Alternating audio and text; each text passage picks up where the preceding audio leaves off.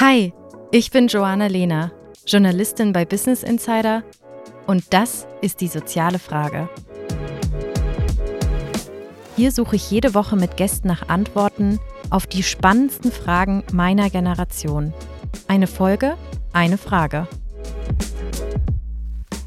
Heute geht es um die Frage, brauche ich die Kirche noch? Ich denke da schon eine ganze Weile drüber nach, also um genau zu sein, schon einige Jahre. Ich bin selbst noch Katholikin und meine Eltern sind es auch. Väterlicherseits hat katholisch sein quasi Tradition bei uns in der Familie.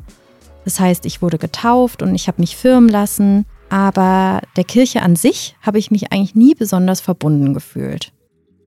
Das liegt auch daran, dass wir zum Beispiel nur an Weihnachten in die Kirche gegangen sind. Und es waren vor allen Dingen eher die Menschen, also Freunde, die sich auch haben firmen lassen, oft für die Familie, aber eben auch oft gute Gespräche über Gott und die Welt mit weltoffenen Pfarrern. Und inzwischen ist es so, dass ich mit unserer Familientradition brechen will. Also ich will raus aus der Kirche. Was mich vor allem daran stört, ist, wie die Kirche mit dem Thema Missbrauch umgeht.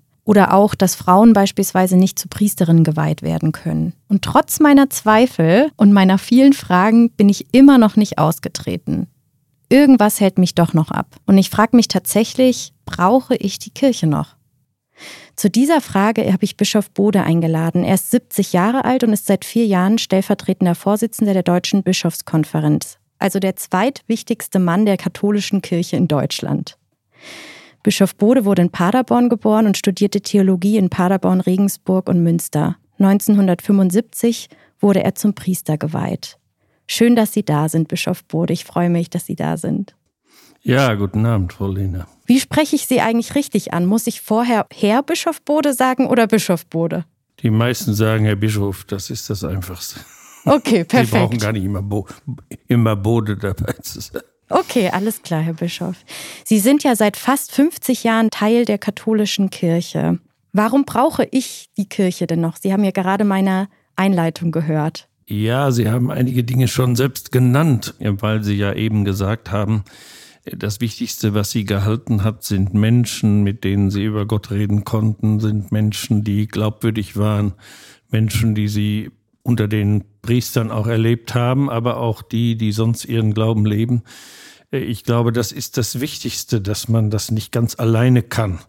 Es gibt den alten Spruch schon, ich glaube, von Kirchenväterzeit, ein Christ ist kein Christ, sondern eben nur in Gemeinschaft. Nun denken wir heute eben sehr individualistisch und sehr als eigenständiges. Dieses Wir-Gefühl ist oft so stark dann nicht mehr da. Aber ich glaube, dass jedes Ich ein solches Wir braucht und dass Wir aber auch die einzelnen Iche, wenn ich das so sagen soll, ja. braucht. Denn sonst ist natürlich diese Gemeinschaft und dieses Gefühl von Wir ganz verloren. Und das ist doch sehr tragfähig für den Glauben. Aber kann ich die Menschen nicht auch ohne die Kirche treffen? Also dieses Wir erzeugen, ohne dass ich die Kirche habe, weil ich kann ja trotzdem beispielsweise ins Gespräch gehen mit Pfarrern oder mit Freunden und Freundinnen, die vielleicht noch katholisch sind. Das ist richtig. Da haben Sie völlig recht. Sie können viele Möglichkeiten finden, mit Menschen über Gott und die Welt ins Gespräch zu kommen. Trotzdem glaube ich, dass der Glaube äh, eben auch eine gewisse Tradition und Institution auch braucht, dass er äh, ja auf den Schultern der Erfahrungen der Menschen durch die ganzen 2000 Jahre steht und natürlich auch die Verbundenheit mit denen, die sich heute äh, in vielfältigster Weise sozial einsetzen. Also die äh, große Zahl von Mitarbeiterinnen und Mitarbeitern, die das tun, auch im Namen der Kirche und des Glaubens. Und das ist natürlich ein Halt, der einen nochmal etwas über eine subjektive Beziehung zu anderen Menschen hinausführt.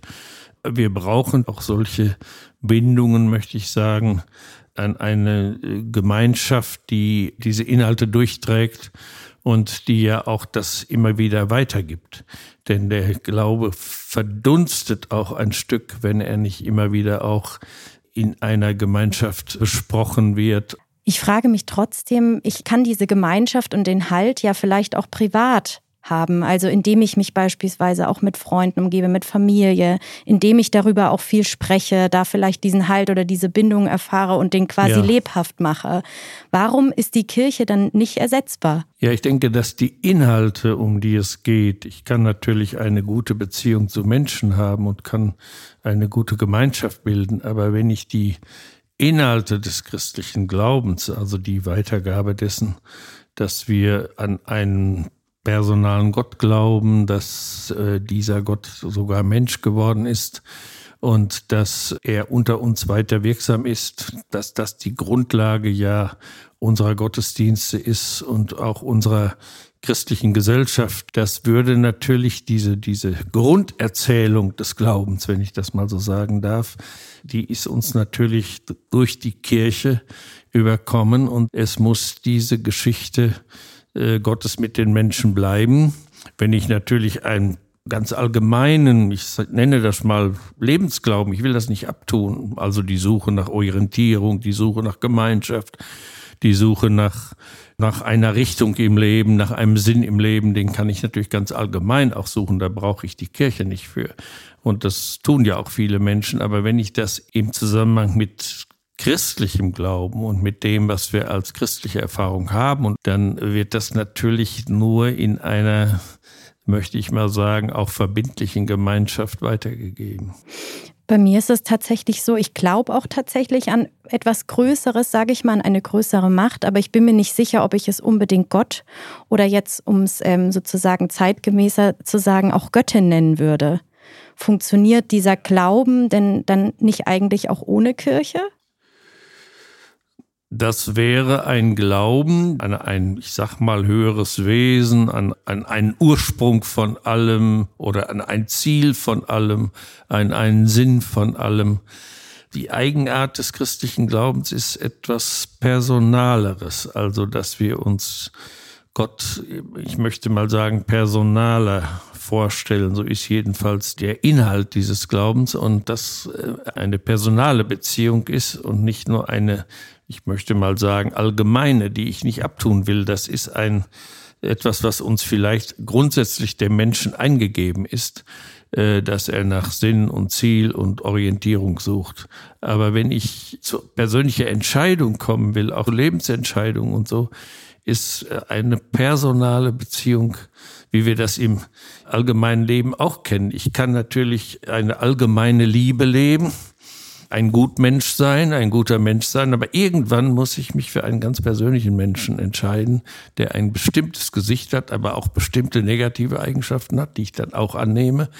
Und ich glaube, der Vorgang der Liebe unter Menschen ist am ehesten mit dem Vorgang des Glaubens zu vergleichen. Irgendwann äh, wird er so konkret, dass ich das in einer anderen Person auch erkennen will und in anderen Personen. Und äh, das ist für mich für einen christlichen Glauben wesentlich. Für Sie persönlich, wie fühlt sich der Glauben an? Was ist das für ein Gefühl für Sie? Ja, ich äh, nehmen wir mal an, wenn, sich, wenn ich so einen Tageslauf nehme. Ich äh, stehe morgens auf und habe unglaublich vieles vor mir, was mir auch Angst macht. Und doch habe ich so ein Grundgefühl, äh, du bist eigentlich getragen und dann läuft der Tag oft ab, aber es ist dann trotzdem immer so ein Grundgefühl, du bist eigentlich bei allem, was auch jetzt kommt, gibt es etwas, was Halt gibt. Das Gefühl ist nicht immer da, der Glaube ist auch nicht eine Versicherung, dass alles gut geht. Und das ist für mich, dass wir das eben zusammen auch vor einen größeren tragen können, das ist für mich eine Hilfe. So fühlt sich das für mich an. Gab es denn schon mal Momente, in denen Sie selbst den Glauben an die Kirche verloren haben? Ja, ich habe natürlich diese Erfahrungen äh, des, der sexuellen Gewalt und vor allen Dingen die Gespräche mit Betroffenen und Opfern, die ich ja nun als Bischof in den letzten Jahren vielfach erlebt habe, die haben mich schon sagen wir mal, an den Rand insofern gebracht, als ich äh, gesagt habe, wie werden wir je wieder Vertrauen aufbauen können? Wie werden wir je wieder glaubwürdig werden können? wie werden wir alle Anstrengungen, die ich nun 30 Jahre als Bischof gemacht habe, die sind mit einem Schlag zunichte, wenn sie nur einige dieser Leute anhören, was da auch geschehen ist. Denn das sind ja, sind zwar Einzelfälle, aber die stehen auch in einem kirchlichen Zusammenhang und auch in einem Missbrauch des kirchlichen Zusammenhangs äh, dass man seine seelsorgliche Macht über andere missbraucht, dass man seine Möglichkeiten, die ja in einem System, wo Menschen Hilfe suchen, wo sie äh, Zuwendung suchen, ist immer eine gewisse Machtasymmetrie da drin. Und wer diese Macht, wer die ausnutzt für das genaue Gegenteil, und äh, ich hätte beinahe gesagt, Gott spielt, statt Gott zu dienen, um das mal auf so eine Formel zu bringen, auch diese geistliche Übermächtigung von Menschen, die ist ja vielfältig in Kirche geschehen. Und die, das rächt sich jetzt ein ganzes Stück auch, dass Menschen merken, also dieses System, das, davon muss ich mich befreien. Aber ich hoffe immer noch, ist meine wirkliche Hoffnung und auch das, was mich hält in, in meinem Beruf, äh, dass es äh, doch Menschen gibt, die Kirche auch anders erlebt haben und, und dass wir doch wieder dahin kommen, äh, dass Kirche mm, doch einen solchen Vertrauensraum Leuten geben kann. Sie haben ja selbst gerade das Thema Missbrauch angesprochen, dass das Sie auch an den Rand Ihres Glaubens bringt. Tatsächlich beschäftigt mich dieses Thema auch am allermeisten, wenn ich darüber nachdenke, ob ich die Kirche noch brauche und ob ich nicht lieber austreten sollte. Und dazu möchte ich auch nochmal für unsere HörerInnen ein paar Zahlen nennen, damit sie wissen, in welcher Größendimension sich das Thema sexueller Missbrauch in der katholischen Kirche abspielt. Im Herbst 2018 ist die sogenannte MHG-Studie dazu rausgekommen, die untersucht hat, wie häufig es zu sexuellen Missbrauchshandlungen an Minderjährigen in der katholischen Kirche gekommen ist und wie damit umgegangen worden ist. Demnach sind bundesweit in den Personalakten von 1946 bis 2014 fast 1700 Kleriker wegen sexuellen Missbrauchs Minderjähriger beschuldigt worden. Es gab rund 3700 Opfer und 2020 machten die Ordensgemeinschaften außerdem öffentlich, dass sich bei ihnen weitere 1412 Betroffene gemeldet haben. Und wenn ich diese Zahlen jetzt so höre und auch im Gespräch mit vielen anderen Freundinnen oder Freunden, dann ist es bei mir tatsächlich so, dass ich mich mittlerweile schäme zu sagen, dass ich noch Mitglied in der katholischen Kirche bin. Schämen Sie sich auch in der katholischen Kirche zu sein? Äh, ich habe wirklich eine ganz persönlich tiefe Scham empfunden, schon damals, als das aufkam, weil es unglaublich ist, dass also äh, ein Vertrauensverhältnis der Seelsorge in dieser Weise missbraucht wird. Das ist, glaube ich, das Schlimmste, was passieren kann. Und dann noch auf Kinder und Jugendliche hin. Ich wusste damals keinen anderen Weg, als dass ich einen, dass wir einen Bußgottesdienst gemacht haben, wo ich ja auch mich äh, da lang auf den Boden gestreckt habe, weil ich das als ein Zeichen ansah. Das war natürlich nur ein Zeichen, damit ist noch nicht alles verändert, ganz und gar nicht, aber damit fing das an, dass wir im Bistum zumindest schrittweise konsequent auch den Dingen nachgegangen sind. Nun muss man sagen, die Zahlen, die Sie nennen, es geht um Beschuldigte. Das sind nicht alles schon erwiesene Täter. Das sind Leute, die äh, damit beschuldigt sind. Aber die Opfer, die Sie nennen und die Zahlen, ich will jetzt auch gar nicht um Zahlen spielen. Das sind jeder Einzelne, der als Opfer genannt ist oder als Betroffener, ist zu viel. Und wenn Sie mit dreien gesprochen haben, dann bricht für Sie schon ganz, ganz vieles zusammen. Nur wir haben jetzt keine andere Möglichkeit, als nach vorne hin konsequent aufzuarbeiten. Wir haben es versucht äh, oder versuchen es bei uns mit der Universität, die also jetzt äh, historisch und juristisch da dran geht. Die anderen Diözesen tun das auch. Natürlich auch in unterschiedlicher Geschwindigkeit. Es bleibt die schwerste Belastung und die, die, die tiefste Infragestellung der Glaubwürdigkeit der Kirche. Da bin ich also fest von überzeugt. Und das macht mir als Bischof auch für den Rest dieser Jahre, die ich vor mir habe, wirklich ganz, ganz tiefen Kummer. Wir haben einfach nicht wahrgenommen. Das ist äh, über die, ich bin ja nun auch 30 Jahre schon Bischof, das heißt, ich reiche in die Zeit zurück, wo es, wo es schwierig war.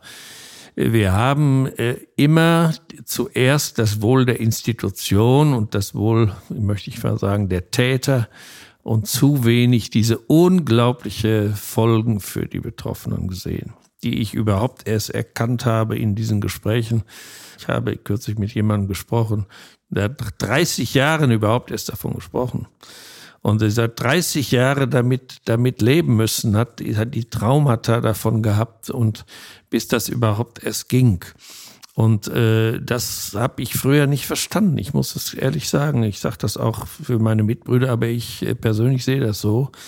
Und wir haben jetzt in unserer äh, in unserem Bistum jetzt gar nicht zahlenmäßig so riesige Zahlen, aber jeder Einzelfall ist äh, dramatisch und es kann nur gehen, wenn wir jetzt konsequent an diese äh, Dinge rangehen. Da sind wir ja dabei. Es ist ja sehr viel schon geschehen. Aber es zieht sich auch hin, weil es sehr komplex ist, die Betroffenen einzubeziehen. Äh, also, dass auch alles von externen gemacht wird.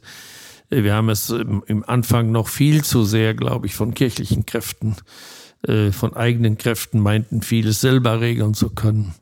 Äh, das hat einen langen Prozess erfordert, das gebe ich unumwunden zu. Und trotzdem möchte ich mal einmal wieder über diese Frage, die uns, glaube ich, immer anhaften wird, doch hinauszukommen auf eine, eine Zukunft, wo, äh, wo wir da anders mit umgehen. Sie haben ja im Vorgespräch gesagt, dass Sie selbst auch mit Missbrauch in Ihrem Bistum zu tun gehabt haben. Was ist denn da passiert? Ja.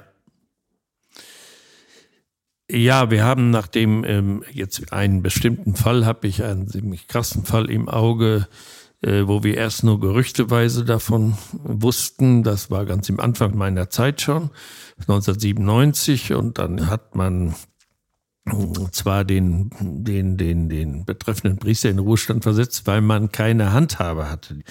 Ob wir genug recherchiert haben, ob wir dem noch genug nachgegangen sind, würde ich heute auch in Frage stellen.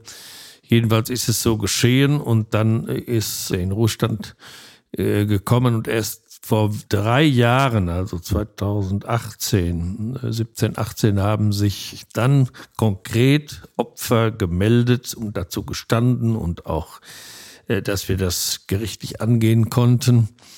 Leider ist dann wiederum die Schwierigkeit, dass ein solches Verfahren dann nach Rom gehen muss und äh, in Rom sind natürlich sehr, sehr viele solcher Fälle inzwischen angängig, so dass das auch sehr lange dauert. Dieser Priester ist inzwischen sehr alt und ist, äh, er ist natürlich sämtlicher Rechte entzogen, aber es ist immer noch nicht das letzte Urteil darüber gefallen. Das äh, halte ich als ausgesprochen schwierig an, wenn wir eine Strafgerichtsbarkeit in Deutschland hätten, wie das vorgesehen ist, nach dem, äh, was wir jetzt aufarbeiten, hätten wir diese Dinge, ich sage das jetzt mal in diesem konkreten Fall, er, erheblich schneller lösen können. In vielerlei Hinsicht staune ich selber, wie kompliziert das dann manchmal ist. Und das macht die Leute, glaube ich, ungeduldig, nicht nur ungeduldig, auch wütend und mit Recht. Äh, und wenn wir da nicht zu ganz klaren und offenen äh, Formen kommen, wie sie jetzt aber auch wirklich ja in der Mache sind, wird das sonst nicht, nicht gut werden. Also wird es immer wieder Gründe geben, aus der Kirche auszutreten.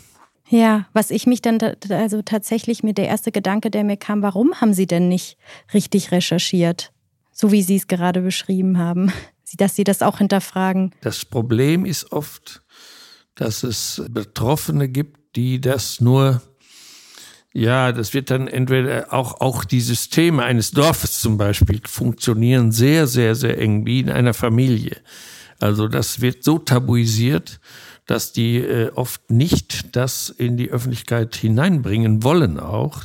Und damals hat man nicht ohne weiteres das weiter gemeldet, wenn es unklar war, sondern man hatte ja keine Handhabe, wenn es keinen wirklichen äh, Anklagepunkt gibt. Und das war ja nur gerüchteweise. Und heute würden sich, glaube ich, oder in den letzten Jahren haben sich die, die Betroffenen dem mehr gestellt, weil sie natürlich durch die Öffentlichkeit auch mehr animiert sind dazu. Das kann man nur wiederum positiv der Öffentlichkeit sagen, dass sie damit viele Menschen dazu gebracht hat, auch zu wagen, das, das vorzubringen. Das ist aber erst in den letzten Jahren geschehen. Das war damals nicht so. Sie haben ja auch persönlich Abbuße getan, wie Sie es vorhin schon erwähnt haben, in einem Gottesdienst. Aber die Opfer leiden ja trotzdem noch darunter. Und die Kirche ist weiterhin auch nur ihrem eigenen Recht verpflichtet. Wie war das denn für Sie, als Sie das erfahren haben, dass. Ja, nicht so ganz mit dem Recht. Das sind nicht nur unserem eigenen Recht verpflichtet. Wir sind schon auch dem dem, dem das, jeder Fall, der also offenkundig wird, muss der Staatsanwaltschaft gemeldet werden. Also inzwischen wird das getan. Es gibt keine Anmeldepflicht in Deutschland, aber es, es wird getan. Aber es gibt immer noch keine Pflicht. Wie können Sie das denn dann heute selbst mit Ihrem Gewissen vereinbaren, als es dann tatsächlich auch rausgekommen ist, also sich bewahrheitet hat, dass diese Vorwürfe oder diese Gerüchte stimmen? Ja, das. Äh Sie, Sie wissen, dass ich kann es, kann, kann diese Verantwortung, diese Gewissenslast, möchte ich mal sagen, nur annehmen. Die wird auch ein Stück bleiben, die kann ich nicht einfach loswerden. So, ich sage jetzt mal katholisch gesagt durch, durch Beichte, äh, sondern ich werde damit leben müssen und entscheiden müssen, geht die Verantwortung so weit, dass ich, äh, dass ich dafür zurücktreten müsste oder ist es besser, wenn ich auch in diesem System weiter mitarbeite, äh, dass ich es auch verändern kann. Und äh, ich denke mal, bei dem, was ich persönlich erlebt habe, würde ich mich eher, ich persönlich, das ist jetzt ganz für mich gedacht und persönlich, möchte ich eigentlich diese Veränderung mitgestalten können. Und ich glaube, äh, von der Annahme jetzt im Bistum, von dem, was ich erfahre, wird es von den Menschen im Bistum auch so gesehen. Sie haben es ja gerade selber auch angesprochen, dass einige Mitglieder sich jetzt auch gegen die Kirche entschieden haben. In den letzten drei Jahren sind pro Jahr ungefähr 200.000 Mitglieder aus der katholischen Kirche ausgetreten. Ja. Was nach viel klingt, ist jetzt vielleicht weniger, als man annimmt, weil insgesamt gibt es über 22 Millionen Katholiken unter den Deutschen. Das ist fast ein Viertel aller Deutschen. Der Vorsitzende der Deutschen Bischofskonferenz, Bischof Dr. Georg Betzing, spricht aber trotzdem von einer tiefgreifenden Erschütterung und erklärt, viele haben das Vertrauen verloren und möchten mit dem Kirchenaustritt ein Zeichen setzen. Beunruhigt es Sie, Bischof Bode, dass so viele Menschen aus der Kirche austreten? Ja, das beunruhigt mich unglaublich. Also das heißt für unser Bistum, ich will das mal ein bisschen runterbrechen, diese Zahlen, die Sie gerade genannt haben. Bei uns äh, gehen im Moment 100 Menschen pro Woche aus der Kirche heraus. Und zwar im besten Alter. Das sind jetzt nicht irgendwie am Rande stehende, sondern aus der Mitte der Kirche zum Teil, so wie ich die Gespräche auch erlebe. Und das beunruhigt mich sehr. Erstmal hat es eine gewisse Sogwirkung auf einem untergehenden Schiff, in Anführungszeichen will keiner sein, wenn man immer diese Zahlen wieder so anguckt. Und auf der anderen Seite sind da jetzt auch ganz viele bei, die eigentlich eher aus Protest gegenüber all den Sachen, die in den letzten Jahren äh, hochgekommen sind, austreten und sagen, wir haben kein anderes Zeichen des Protestes. Es gibt ja nur dieses. Und sie wollen eigentlich dem christlichen Glauben verbunden bleiben, fragen mich sogar, ob sie weiter in die Kirche gehen können, ob sie sogar zur Kommunion gehen. Ich habe immer gesagt, haltet so viel Beziehung zur Kirche, wie es eben geht. Ich stelle mir ja tatsächlich die Frage auch, wie Sie in der Einleitung gehört haben. Für ja. mich ist einfach ein ganz, ganz großer Gedanke, warum soll ich eigentlich Kirchensteuer für eine Institution zahlen, die jahrelang Missbrauchsskandale geduldet hat und zeitgleich auch nicht mehr meiner Lebensrealität entspricht. Also es gibt keine Frauen. Ich fühle mich da gar nicht repräsentiert. Es gibt das Zölibat, es gibt keine Toleranz gegenüber Homosexualität oder anderen sexuellen Identitäten. Warum sollte ich da noch die Kirchensteuer zahlen? Da habe ich leider keine Antwort darauf gefunden bis jetzt. Ja, Sie nennen natürlich die Dinge, die ich auch jetzt gar nicht entkräften kann und will. Äh, die sind so. Ich äh, kämpfe dafür, dass äh, das Miteinander von Männern und Frauen in der Kirche deutlicher wird, die Gleichberechtigung von Frauen. Da bin ich sehr dafür und auch die anderen Fragen, die Sie genannt haben. Aber allein diese Dinge machen noch nicht, glaube ich, das aus, wofür es sich lohnt, ich sage jetzt auch mal Geld aufzuwenden. Denn es gibt natürlich äh, eine Unmenge von äh, Einrichtungen und Dingen, die jeden Tag geschehen. Wenn ich bedenke, dass wir im Bistum allein äh, über 20.000 Mitarbeiterinnen und Mitarbeiter in karitativen Einrichtungen haben, die Beratungen in keinster Weise weniger werden, obwohl ja die Kirche nun so unglaubwürdig dasteht die Schulen etwa. Es ist kein einziges Kind weniger angemeldet bei den Schulen, weil die Kirche ja so eine Täterorganisation ist.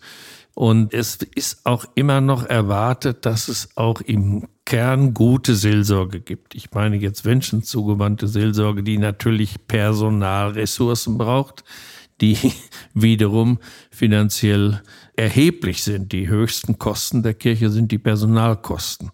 Äh, des pastoralen Personals. Und das alles ist natürlich auch Kirche und nicht nur die Probleme jetzt äh, mit Missbrauch und was Sie genannt haben und, und den Problemen, äh, dass die Frauen nicht genug, also nicht gleichberechtigt sind und und die Segnung der Homosexuellen, was Sie gerade genannt haben. Da gebe ich Ihnen vollkommen recht. Äh, äh, nur es ist Kirche darauf nicht zu reduzieren. Nur es lohnt sich schon auch äh, finanziell eine Gemeinschaft mitzutragen, die diese ganzen Dinge vorhält und die, glaube ich, unserem Staat, unserer Gesellschaft unheimlich fehlten, wenn das auf einmal wegfiele. In karitative Zwecke kann ich ja auch über die Kirche hinaus spenden. Das ist ja nicht nur quasi über die Kirche möglich. Das können Sie ohne weiteres. Das ist richtig. Das kann man alles über andere auch machen.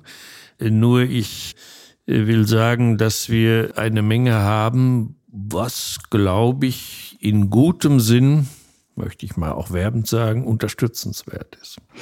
Sie haben jetzt gute Angebote der Kirche gerade angeführt. Für mich wiegen aber tatsächlich die Punkte trotzdem sehr schwer, die ich Ihnen gerade genannt habe. Und Kardinal Marx hat vor kurzem gesagt, die Kirche sei an einem toten Punkt. Und das ist für mich ein ganz entscheidender Punkt, nämlich ob diese schwerwiegenden Dinge eben auch die Hoffnung in sich tragen, reformiert zu werden in der Kirche. Wie ist das bei Ihnen? Haben Sie noch Hoffnung, dass die Kirche sich wirklich noch reformiert? Und wenn ja, wie soll das auch gelingen? Ja, wenn ich die nicht mehr hätte, dann hätte ich schon aufgegeben und äh, würde diese letzten Jahre, die ich äh, ja noch vor mir habe, ich habe immerhin noch fast fünf Jahre, äh, wir machen ja bis 75, ähm, würde ich auch kräftemäßig nicht aufwenden, wenn ich nicht daran glaubte, dass äh, es auch einen Weg nach vorn, eine lebendige Entwicklung gibt.